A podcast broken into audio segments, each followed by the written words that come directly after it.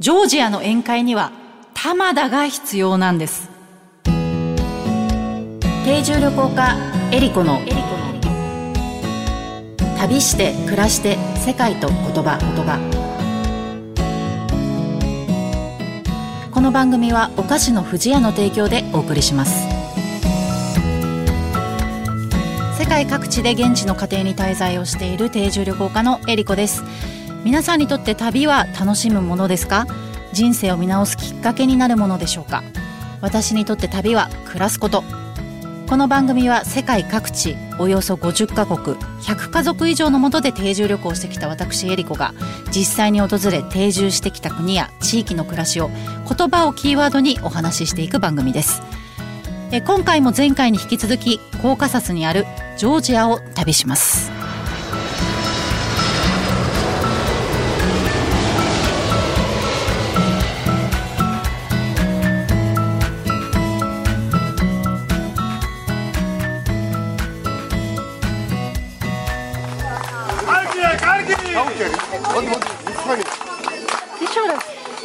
ジョージアなんですけれども、えー、2015年まではグルジアというふうに呼ばれていました。現地ではサカルトベロというふうに呼ばれています。えー、国土は日本の約5分の1、えー、人口は約370万人の人たちが暮らしています。えー、公用語は、えー、ジョージア語が話されています。え、今年2022年というのが日本とジョージアの外交樹立30周年を迎える年になります。はい。えー、これまでですね、えー、ジョージアのワインの歴史、あと水をテーマに、えー、お話ししてまいりましたけれども、えー、今回の旅言葉は、ゲモリエリアでございます。世界ではいろんな言語が話されていますけれども言葉一つからでもですねその国の歴史や文化習慣が感じられるということがありますこのゲムリエリゲムリエリアのこのゲムリエリという言葉なんですけどもゲモっていうのはあの味という意味なんですね。で直訳するとまあ味があるみたいな意味になるんですがこれは美味しいという意味になります。ゲムリエリア。であのジョージア料理ってイメージあります？ない。最近ですね、あの、シュクメルリって流行ってるんですけど、ご存知ですか？あの、ニンニクとチーズがもうたくさん入ったクリームシチューのような食べ物で、あの、今、本当にコンビニとかスーパーでも売られるようになった、あの、ものなんですけれども、実はこの、あの、シュクメルリなんですけど、私現地で一回も食べたことないんですよ。で、あの、なぜかっていうと、これってあの、ラチャ地方っていう、あの、地方の特産、あの、郷土料理みたいな料理で、まあ、ご当地グルメみたいなもんなんですね。なので、そんなジョージア人が頻繁に食べるものではないんですよ。なので、例えば日本のもつ鍋がスイスで大ブームになるみたいな、え、寿司じゃないのみたいな感じの、あの、ものらしくって、まあ、ジョージア人もそんなにこう、しょっちゅうは食べない。あの料理なんだそうなんですけど多分ご飯にすごく合うのであの日本でこうブームになったんじゃないかなというふうに思ってるんですがあの、ジョージア料理って結構ヨーロッパとかロシアではすごい有名で、あの、本当にこうバラエティに富んでるんですよね。あの、場所的にも、こう、ヨーロッパとかアジアとか中東の近くにこう位置してるので、で、こう、シルクロードが通っていたっていうこともあって、いろんなこう地域から影響を受けてるんですね。で、あの、ヒンカリっていう小籠包みたいな、あの、お肉をこう皮で包んだ料理があるんですけども、これ日本人が一番好きな料理なんですけど、このヒンカリはそのモンゴルとか中国からあの影響を受けてるっていうふうに言われててでスパイスもかなりたくさん使うんですけどスパイスはこう中東からの影響を受けてるんじゃないかというふうに言われてるんですね。なのでもういろんなところのあの何ですかね国のあの料理のエッセンスがジョージア料理の中に入ってるというような感じなんですね。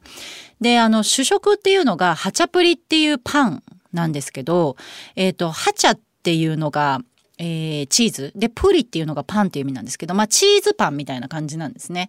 で、あの、いろんなハチャプリがその地域によってあるんですけど、あの、アジャルリハチャプリっていう すごい名前の、あの、パン生地自体がふ船のこう形をしていて、で、その中にチーズと生卵が入ってるんですよ。で生卵って普通食べないじゃないですか海外だと結構食べないことが多いんですけどジョージア人は生卵食べるんだなと思って私もそれすごいびっくりしたんですが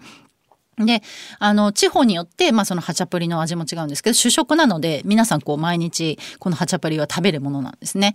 で、まあ、その感覚的に言うと、その主食なんですけど、私のイメージだとなんか味噌汁みたいな感じで、あの、その地域で中に入れる具材とか、なんか味、味噌の味が違うみたいな感じで、あの、地域に行くと本当いろんな種類のハチャプリがあるんですね。で、ハチャプリにその使われている、まあ、共通したその原材料があって、まあ、それが小麦、バター、チーズ、牛乳、酵母っていうものなんですけど、これも全国民が共通して使っているので、その原材料価格っていうのが、その国内の経済状況を把握するための指標にまで使われていて、これあの、ハチャプリインデックスっていう、なんかすごい可愛い、あの、経済状況を把握するための指標なんですけど、そういうことにもあの、使われています。さあ、あの、ジョージア料理の話に戻るんですけれども、あの、まあ、ジョージア料理を話すときに、こう、絶対欠かせないものがありまして、それがあの、スプラっていう宴会なんですね。で、この宴会なんですけれども、こう、あの、皆さん宴会っていうと、日本のその宴会、お花見みたいな感じで騒いで飲んで食べて倒れてみたいな あのイメージがあると思うんですが、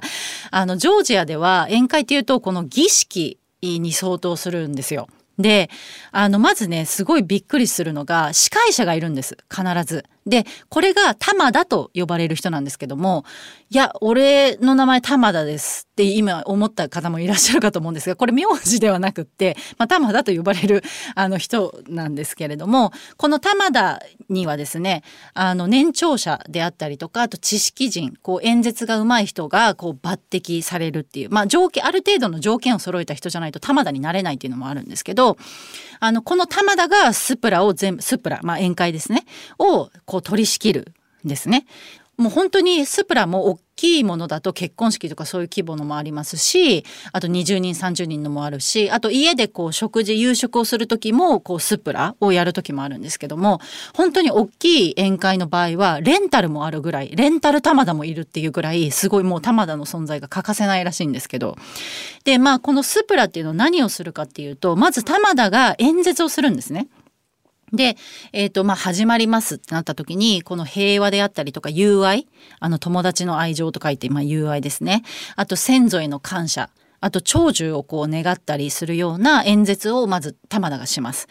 で、それが終わったら、ガウマウジョスって言って、まあ、乾杯をして、で、まあみんな飲み始めるんですけど、その演説っていうのがどんどんこう参加者に回っていくんですよ。一人一人が演説をしたりとか、あと詩をこう読んでいくっていうことがあるんですね。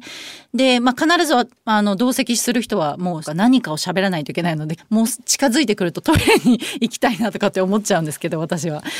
初めもそうですし、終わるのもその玉田次第っていうので、あの本当にこう玉田がこの宴会を司る人だったりするんですが、あの沖縄の宮古島にもお通りっていうあの習慣があるみたいなんですね。それもあの親がいてこう飲み物をこう回していくっていうのがあるらしいんですけどそれにもしかしたらちょっと似てるかもしれないですね。で、あの、まあ、そのスプラにも欠かせないものとして、そのジョージア料理と、あとジョージアワインっていうのがあります。で、あの、ジョージア料理の、まあ、なんて言うんですかね、特徴というか、あの、なんか面白いなと思ったのが、本当にテーブルいっぱいに並べるんですよ、食べ物で、お皿の置き場所がなくなると、その料理の乗ってない空いたお皿のスペースの上にまた皿をこう乗っけるっていう、こう二段重ねみたいな、あの、ことがあったりとかして、で、食べるっていうことが多分目的じゃなくって、まあ、私の試験なんですけど、多分たくさん料理をこう並べるっていう気前の良さっていうのにすごくこう重点が置かれてるんじゃないかなというふうに思ってます。あのジョージアにですね客人は神様からの贈り物っていうことわざがあるんですね。でこれあの客人の知恵っていうのが、えっと、自分たちの、まあ、国の平和をを完成させるっていう風な考え方なんですけどもなのであのお客さんっていうのは本当に歓迎されるんですね。であのお酒はもちろんその自家製の白ワインっていうので振る舞われたりするんですけどもあの、どんどん時間が経っていくと、今度歌が、合唱が始まるんですよ。で、この合唱っていうのが、あの、ポリフォニーと言われているもので、あの、紀元前1世紀頃からある、高加薩の山岳音楽なんですけども、これあの、歌にその民族の知恵が詰まってるというふうに言われていて、で、このポリフォニーっていうのが、あの、1977年にアメリカの NASA がボイジャー2号をこう打ち上げた時に、えっと、地球の遺産として宇宙に送った曲の一つにもなっていてあの世界の文化遺産にも登録されているんですけれどもまあみんな本当だからジョージア人すっごく歌がうまいしレストランとかに行くと普通にみんないろんな席でポリフォニーの合唱がどんどん始まったりとかするのでなんかショーを見に来たみたいな感じの気分になったりするんですがとかあとダンスをこう踊ったりして盛り上がったりするんですね。ダンスもあの民族舞踊があるので小さい時から皆さんダンスをこうあの親とかから習うらしいんですけどもまあそんな感じですごく盛り上がるんですよ。で結構わちゃわちゃしてるんで一見なんか秩序がないように見えるんですけど実はルールがあるらしくってで私はその現地で聞いたそのルールっていうのがまず一つ目がその人生に否定的な言葉を使っちゃいけない。だからその悪口とか悪態をついちゃいけないっていうのが一つとあとこの二つ目なんですけどこれが結構きついなと思ったんですけど酔っちゃいけない。酔ってはいけない。お酒を飲むのに酔っちゃいけないっていうのがあるらしいです。で、あの、スプラをこう経験してる時に結構印象的だったのが、あの、ちょうどその旦那さんを亡くした方がそのメンバーの中にいらっしゃって、まあ、女性の方だったんですけどもなんか思い出して歌かなんか歌ってる時に思い出してこう泣いちゃったりして。してたんですね。でそれをなんかみんながあのその悲しみをですねこう共有するかのようにみんなで一緒にこう悲しむんですよ。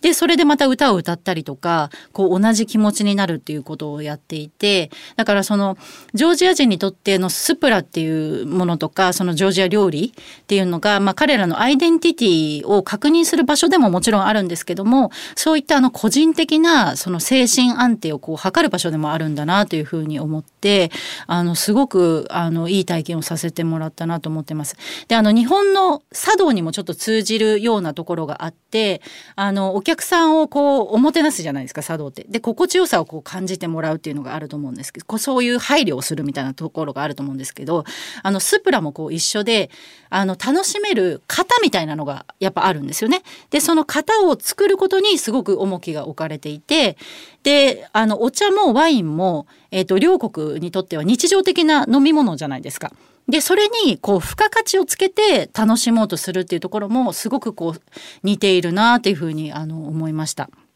で、まあ、ジョージアでいろんな体験をしたんですけども、本当にジョージア、一番ジョージアらしい体験というか、ジョージアらしい習慣だなと思ったのが、この、あの、スプラだったんですね。で、でもですね、この、私が体験したスプラっていうのが、結局12時間続いたんで、しばらくはもういいかなと思ってます。旅して暮らして世界と言葉言葉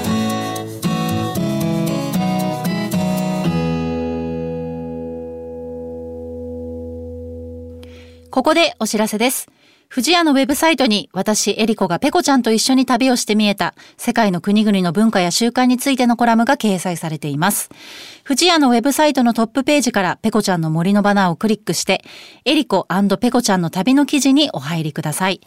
ペコちゃんの森ウェブサイトは、富士屋ファミリー文化研究所が行う様々な活動を楽しくご覧いただけるご報告の場であると同時に、お客様とのコミュニケーションの場としてもご活用いただけるサイトです。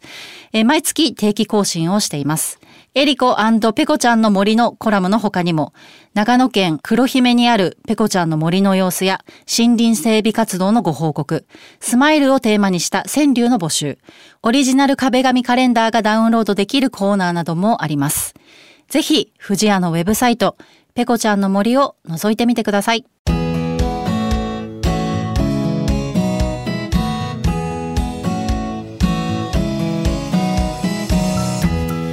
今回お話ししたジョージアについてジョージア旅暮らし20景という本を出しております。ジョージアの旅気分を味わえる一冊となっております。ぜひお手に取ってみてください。番組では皆様からの質問やコメントリクエストも大歓迎です。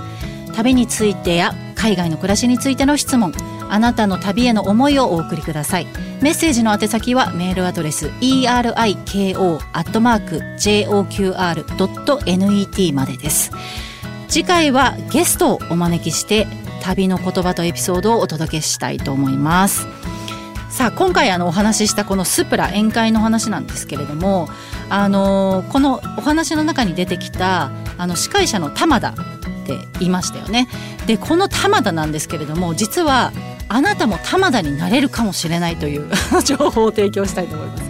あの在京ジョージア大使館が運営しているみんなの玉田っていうのがあるんですね。でこれに応募するとえー、大使館公認の玉田になれる制度っていうのがありますのでもし私もちょっと玉田になってみたいなとかスプラをこう経験してみたいなと思われる方がいらっしゃったらぜひあのみんなの玉田で検索していただけたらと思います。